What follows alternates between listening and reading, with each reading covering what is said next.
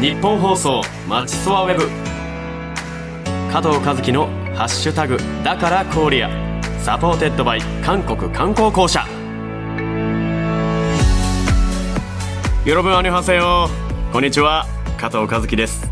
さあ始まりました。ニッポン放送マチソワ Web。加藤和樹の「ハッシュタグだから KOREA」 supported by 韓国観光公社。この番組は私加藤和樹が舞台食文化などを通じて韓国の魅力をあなたにお届けしていきます。このボリューム2が配信される10月8日は僕が出演しているミュージカル「ジャック・ザ・リッパー」大阪公演の初日でございます、えー、もしかしたらですね舞台の開演前に並びながら聞いてる人もいるかもしれませんね。さあというわけでご存知の方も多いかもしれませんがこの「ジャック・ザ・リッパー」もですね韓国で大ヒットしたミュージカルなんです。今回は僕が出演した韓国ミュージカルについて、えー、たっぷりお話ししていきたいと思います。ボリューム2も最後までよろしくお願いします。日本放送まちそわウェブ加藤和樹のハッシュタグだからコーリアは韓国観光公社東京支社の提供でお送りします。ニッポン放送まちそわウェブ加藤和樹のハッシュタグだから KOREA。 supported by 韓国観光公社。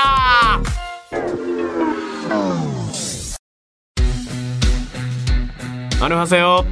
改めましてこんにちは。加藤和樹です。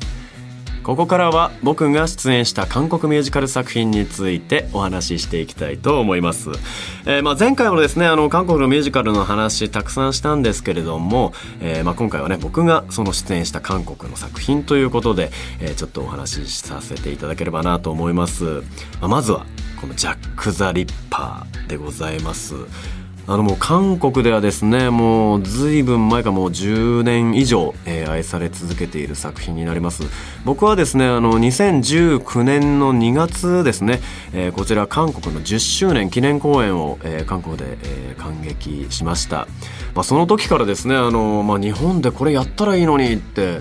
思っていたんですね。まあでもよくよく調べたらあの日本に公演には来てたんですね。2回ほどですかね。そう。なのであの日本の、まあ、ミュージカルファンの皆さんもこの「ジャック・ザ・リッパー」っていう作品をねあの知ってる方は多分多いと、え、思います。なんだその日本でやってたのかって思ったんでえだったらなおさらこれはもう日本版として新たにやった方がいいんじゃないかなって思ったんですよ。っていうのもあの、まあ、韓国でこう見た時にこれ絶対日本人が好きなあの演出というか作品だったんですね結構こうダークファンタジーというか本当こう暗い世界の中でこう繰り広げられていくこう愛と、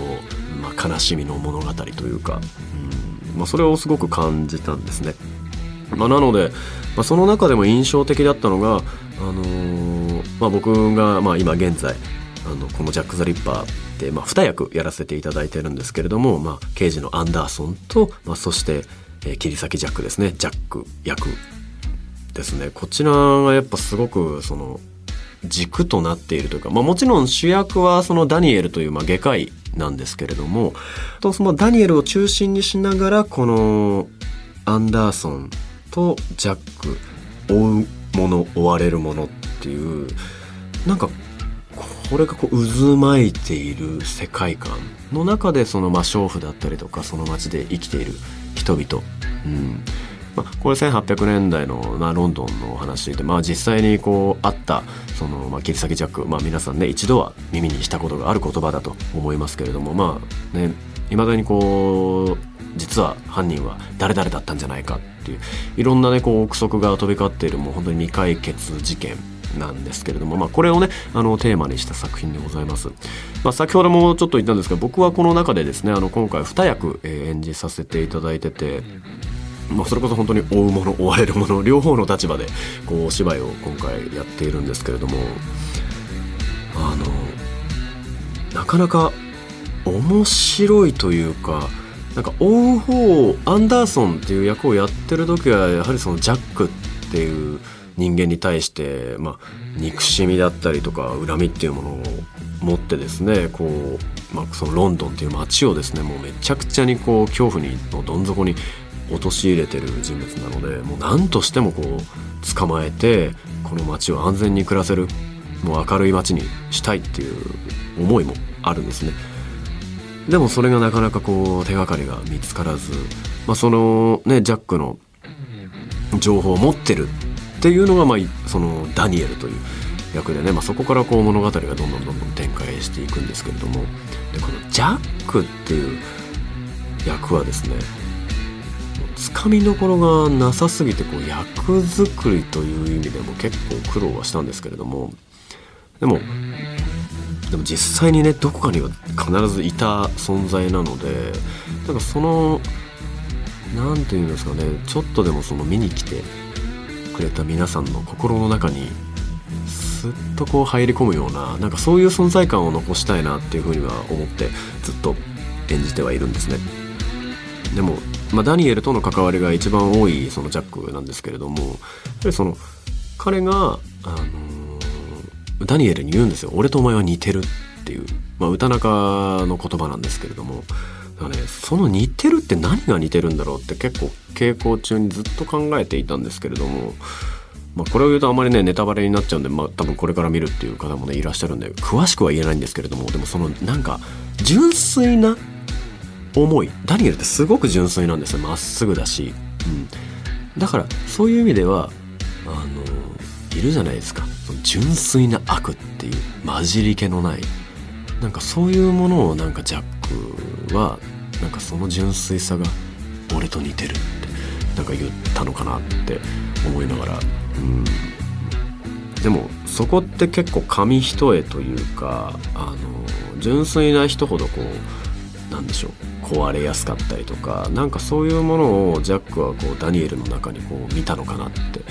うん、なんかそういう目でねこう見ていただくとまたちょっと違った楽しみ方。あだからそういうことなのかっていう。割とこう何でしょう謎解きみたいなところも要素もあるのでこの作品、まあ、そういうところもななんか楽しんでいただけたらなと思います。はい、そして、えーまあ、僕にとっても思い出深いというか、まあ、切っても切り離せないフランケンシュタイン。という作品ですね。もうこちらはまあ韓国のオリジナル作品でですねあの、まあ、ジャック・ザ・リッパーのですねあの脚本を書いたワン・ヨンボムさんがですね作演出をされた作品になっております。これ僕韓国で見たのが、えー、2015年ですかね、えー、の11月だったと思いますけれども。でその前に一度こう韓国で上演されていたんですね。だから僕が見たのは再演だったんですけれどもあのとにかくすごい人気で、まあ、僕の大好きなあのパク・ウンテさんも出ていてなんとハン・チサンさんも出ているという。もうこれは見るしかないだろうという作品だったんですけれどもでこれを見てからですねあのハマりまして、まあ、でその後、まあ、我々がこう2017年にですね日本で初演させていただいて、まあ、これがだから僕にとっては初めての韓国ミュージカル作品の出演だったんですね。でもうまあ、ジャック・ザ・リッパーのね話を最初にしたのであれなんですけれども結構そのこのジャック・ザ・リッパー感があるというか、まあ、僕は演じてるのはフランケンシュタインが最初なのでなんかジャック・ザ・リッパーってフランケンっぽいよねってなるんですけど実は逆なんですよねこれジャック・ザ・リッパーが先なのでそうフランケンシュタインの方が後に作られてるのでなのでこれだから韓国のミュージカルってなんか、まあ、雷だったりとか、まあ、僕もそんな多く作品を見てるわけじゃないんですけれども韓国のオリジナル作品を。でもオリジナル作品に限ってはあのー、やっぱこういう暗い感じというかもうもうフランケンシュタインっていうのはあのまあもちろんねあの皆さんフランケンシュタインという言葉は聞いたことあるんですけあると思いますけれどもあの、まあ、フランケンシュタイン博士がこう怪物をこう作り出すというお話なんですけれどもだからそこをベースに作られた作品なんですね。で僕はあのフランケンシュタイン博士ビクター・フランケンシュタインの、まあ、その友人のですねもうアンリ・ドゥプレという役を演じていたんですけれども、まあ、このミュージカル何が面白いってそのメインのプリンシパルキャストが1幕と2幕で違う役を演じるというこれがねうわ斬新だなって思ったんですよ。だから2幕でどの役者さんがどの役で出てくるのかっていうのはやっぱ分からないわけですよ。だからえこの役あの人がやってるの？っていう印象になりますし全くその演じていた一幕で演じていた役ともまるで違う役で出てくるのでまずそこに驚きでしたね。うん。あとはその楽曲の素晴らしさ。もう一度聞いたら結構耳に離れなくって。もう僕韓国で見てその後この日本でフランケンシュタインをやるって言った時に、まあ、ビジュアル撮影というものを、ま、ミュージカルとかいつもやるんですけれども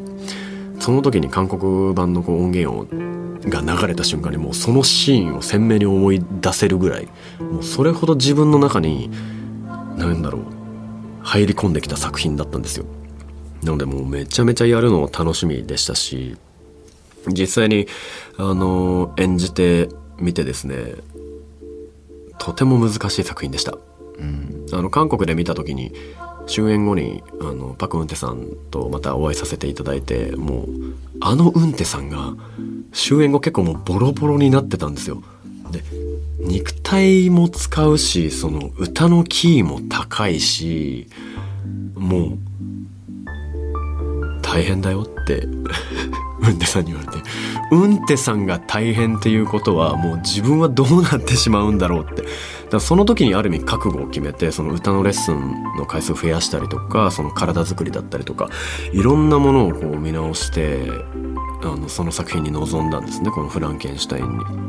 で実際やってみたら本当にきつくて、まあ、僕はそのアンリ・デュプレイは2幕ではあの、まあ、怪物という役を演じるんですけれども、まあ、唯一その、まあ、アンリのこう首を使って、まあ、ちょっとあのグロい話しますけど その首を使って体は違う人物でそのビクター・フランケンシュタインが作り上げた怪物なんですね。なので記憶はどこかにはあるはずだって、まあ、そういうシーンもあるんですけれどもなんかすごく切ないんですよだって見た目はこう親友の姿なんですよでももう中身はもう全く違うもう自分が生み出してしまったもう恐ろしい怪物なんですねもう力も強いしもう人なんかひひねりでこう殺してしまうぐらいのもうおぞましい怪物になってしまった。でもその怪物を通してビクターはアンリを見てるわけですよ。で怪物は怪物で生まれた時って赤ちゃんと一緒なのでそこからこう人に触れていろんなものを覚えていくんですけど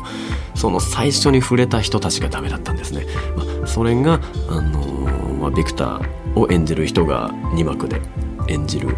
逆にこう闘技場でこうな見せ物小屋みたいなところですね。そこで、あのー試合を殺し合いをさせられるんですけれどもなんで殺さないんだって。本当はその怪物って心優しいじゃないですか。心優しいんだけれどもそういう人たちにこう歪んだその人間性というものをこう植え付けられたせいであのその復讐に燃え上がるあのもう怪物に生まれ変わってしまうという、うん、なんかそれを僕が演じた演じて感じたことはこれ人もそうだと思うんですけど出会う人によってその自分の人格というかそういうものって形成されていくんだなっていうことをすごく感じましたね。うん、なのですごい深いテーマもこう込められた作品なんですけどでも最後はなんか本当に悲しい最後というか、うんまあ、これ本当韓国でもね人気であの何度も上演されていてあのまたやるんですよねこれ韓国で。なので、ね、ちょっと前回見に行けなかったのでそう次回はねこう必ず見たいと思いますね。でこの初演と再演をこれ2020年にですね再演をしてるんですけどもほぼ初演のメンバーと同じでやらせていただいてあとは初演の時にですね韓国のキャストの方そして、まあ、演出のワン・ヨンボムさんとあと作曲のイ・ソンジュンさんもですねあの見に来てくださっていやめちゃくちゃ嬉しかったですね。いやよく頑張ったねってこうウンデさんに言ってもらえたのは本当に嬉しかったです。まあ、なのでねこのフランケンシュタインがですねこう、まあ、日本と韓国のね架け橋になってまたお互いこう切磋琢磨してそのいい作品を作る。っていうねなんかそういう思いがねつながったなっていう感じがすごくします。はいさあというわけでですね次まあ、僕がね、あの、韓国、出演した韓国作品、まあ、3つ目でございますが、こちら、またはりでございます。これもですね、あの、韓国オリジナルの作品ででして、あの、まあ、実際に、こう、実在した、まあ、女スパイの、え、またはりというね、人物を元に、え、作った作品でございます。こちらが韓国で見たのが2017年ですね、えー、7月で、えー、また役が、えー、奥ジュヒョンさんでも本当にすごかったです。あのこれまあ前回もお話ししたかもしれませんけれどもその奥さん奥さんっていうとちょっとあれですけどこの奥ジュヒョンさんの歌って本当に圧倒的なんですよ。もうそのエリザベートを見た時もそうでしたしこの「またハリ」を見た時も普通女性のキーであのミックスボイスって言って、まあ、ファルセットとこう地声の間の声のこと言うんですけどそこじゃなくって本当の地声で高いとこをガーっていくんですよ。ごめんなさい、大きい声出ました。カーってこう、なんか、どっからその声出てるのってこう、思わずこう、劇場でこう、座って見てて、もう自分がのけぞっちゃうぐらい、すんごいやつなんですよ。うん、だから本当そのエリザベートを見た以来この「またハリ」でオク・ジュヒョンさんの、えー、お芝居と歌、えー、堪能しましたけどももう素晴らしかったです。はい。なんも何も言うことないですっていうぐらい。でこの世界観もねすごく壮大でですねあの、まあ、第一次世界世界大戦のあのドイツとフランスのそのパッシェンデールでの戦いをですねあの描いているんですけれどもなかなかそのまあ、当時のねそのパイロットたちはもう行ったら戻ってこれないって言われていて、まあ、そこのねパイロットを演じるのが、まあ、アルマンという、まあ、若い青年の役なんですけれども僕はこれ2018年と2021年の今年のね再演。で初演の時はそのアルマンという役と、えー、その軍事諜報部の大佐のラドゥという役を2役、えー、演じてたんですね。であのまたハリ役はあの柚木レオンさんが、えー、シングルで務められていて。もうなんかそのエネルギー量の多さというかやはり韓国で見た印象が強いのでどうしてもこの日本でやる時にそのエネルギー量に負けないこう芝居をどう見せるかっていうのをあの演出の石丸幸子さんがもうとにかくパワーパワーでつけてくださってでこれ韓国ミュージカルを、まあ、僕ね3作やって思ったことはやはりその間の芝居っていうものが意外とこうなかったりするんですね。なのでこう日本で上演する際に改めてその芝居をこう作っていく中でちゃんとその説明をする。うん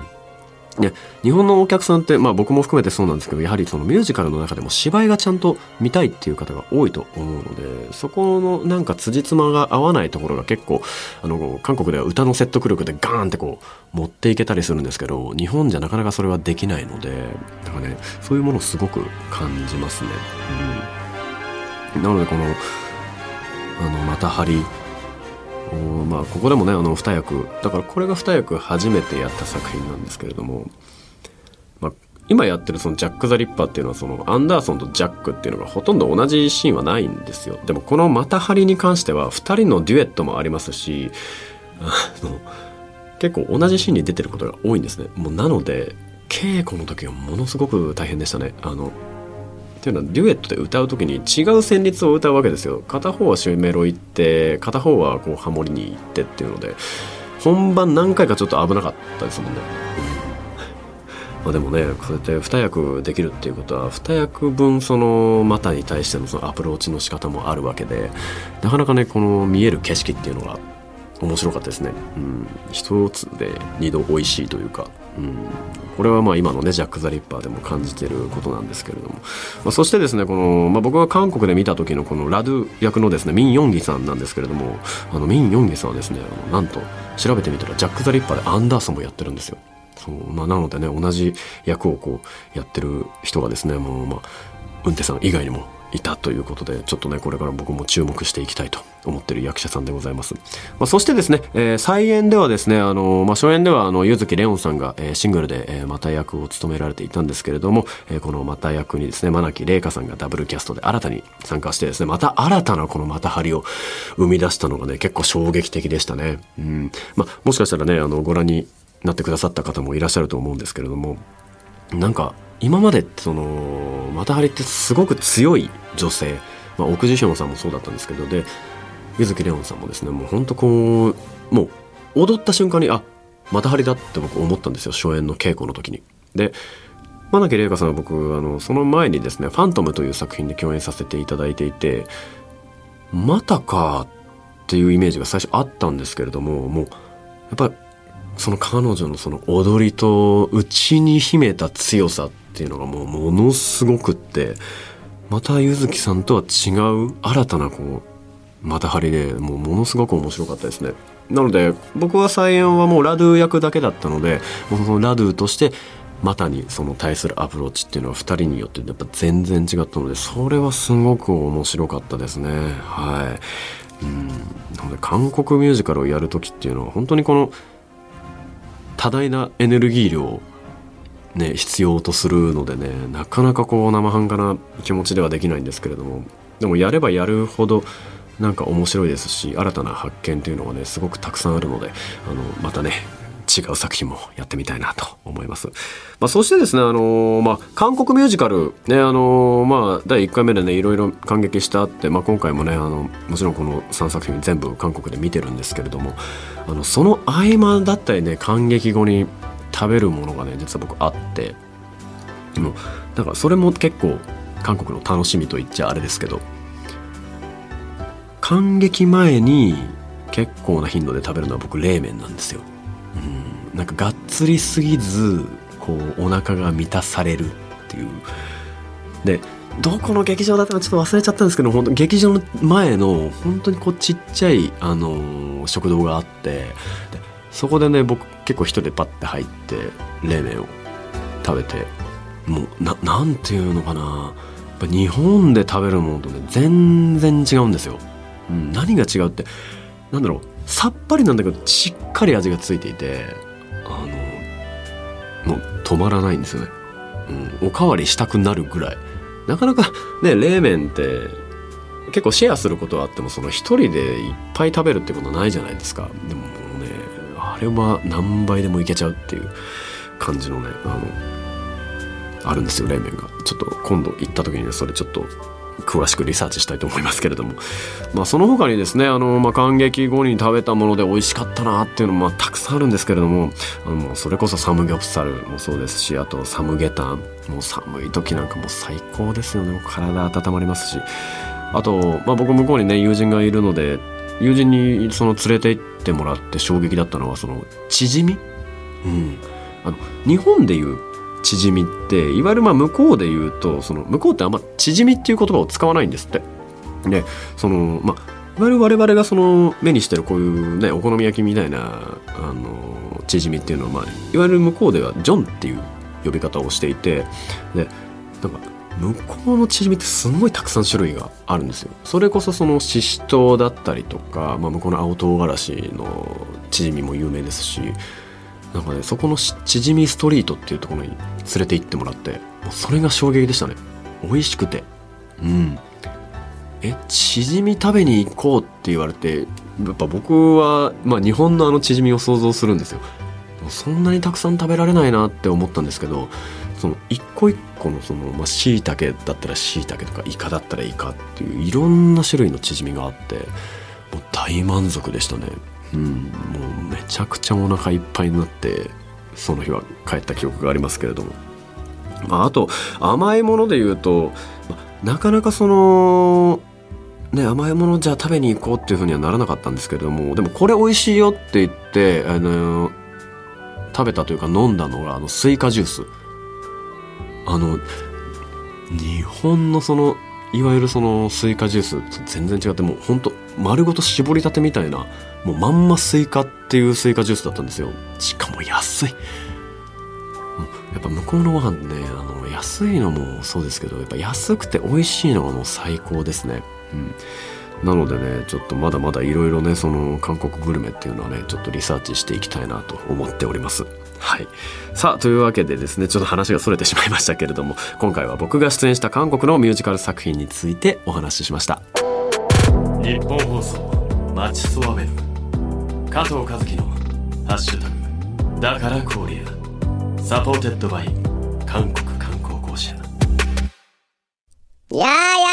アルハセよ今回のトークもキレッキレだねあははこれは隠れパーソナリティのカズキマン。こんにちは。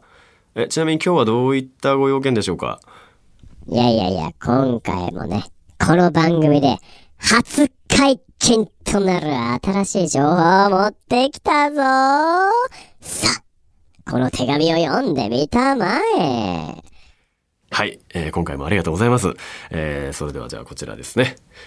はいじゃあ読ませていただきます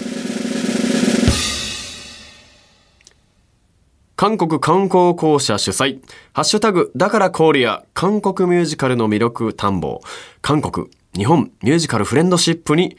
またハリで共演した、マナキレイカさんのゲスト出演が決まりましたわおはい。というわけで、えー、マナキレイカさんはですね、何度も韓国に行かれているそうなので、えーいろんなお話をね、伺っていきたいと思います。どうぞお楽しみに。私、加藤和樹が司会を務めます。韓国観光公社主催、ハッシュタグ、だからコーリア、韓国ミュージカルの魅力探訪、韓国、日本ミュージカルフレンドシップ、10月30日土曜日12時17時の2回開催。場所は有楽町読売ホール。参加費は無料です。イベントの詳細チケットのお申し込みは韓国観光公社東京支社のインスタグラムツイッターをご確認ください。いやー、今回もいい発表だったぞ。さてと、私はミュージカル、ジャック・ザ・リッパーの大阪公演を見に行く予定なので、今回は、ここでドロンさせてもらう。さらばだ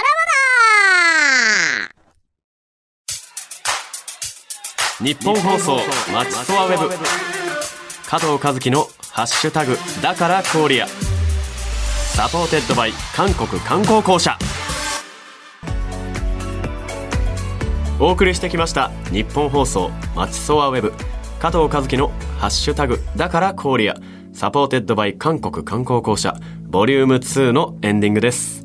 えーまあ、今回はですね私が出演した韓国ミュージカルの魅力ね、えーたっぷりお話しさせていただきました、えーそしてね、えーこちらイベントのねゲストで真木玲香さんが、出演していただけるということで、えー楽しみですね、えー楽しみにしていただければと思います、えーあなたの感想もぜひ教えてください。ハッシュタグはだからコーリアです。コリアのスペルは大文字で K-O-R-E-A 大文字で K-O-R-E-A です。それではまた明日10月9日配信のボリューム3でお会いしましょう。ここまでのお相手は加藤和樹でした。アンニョン。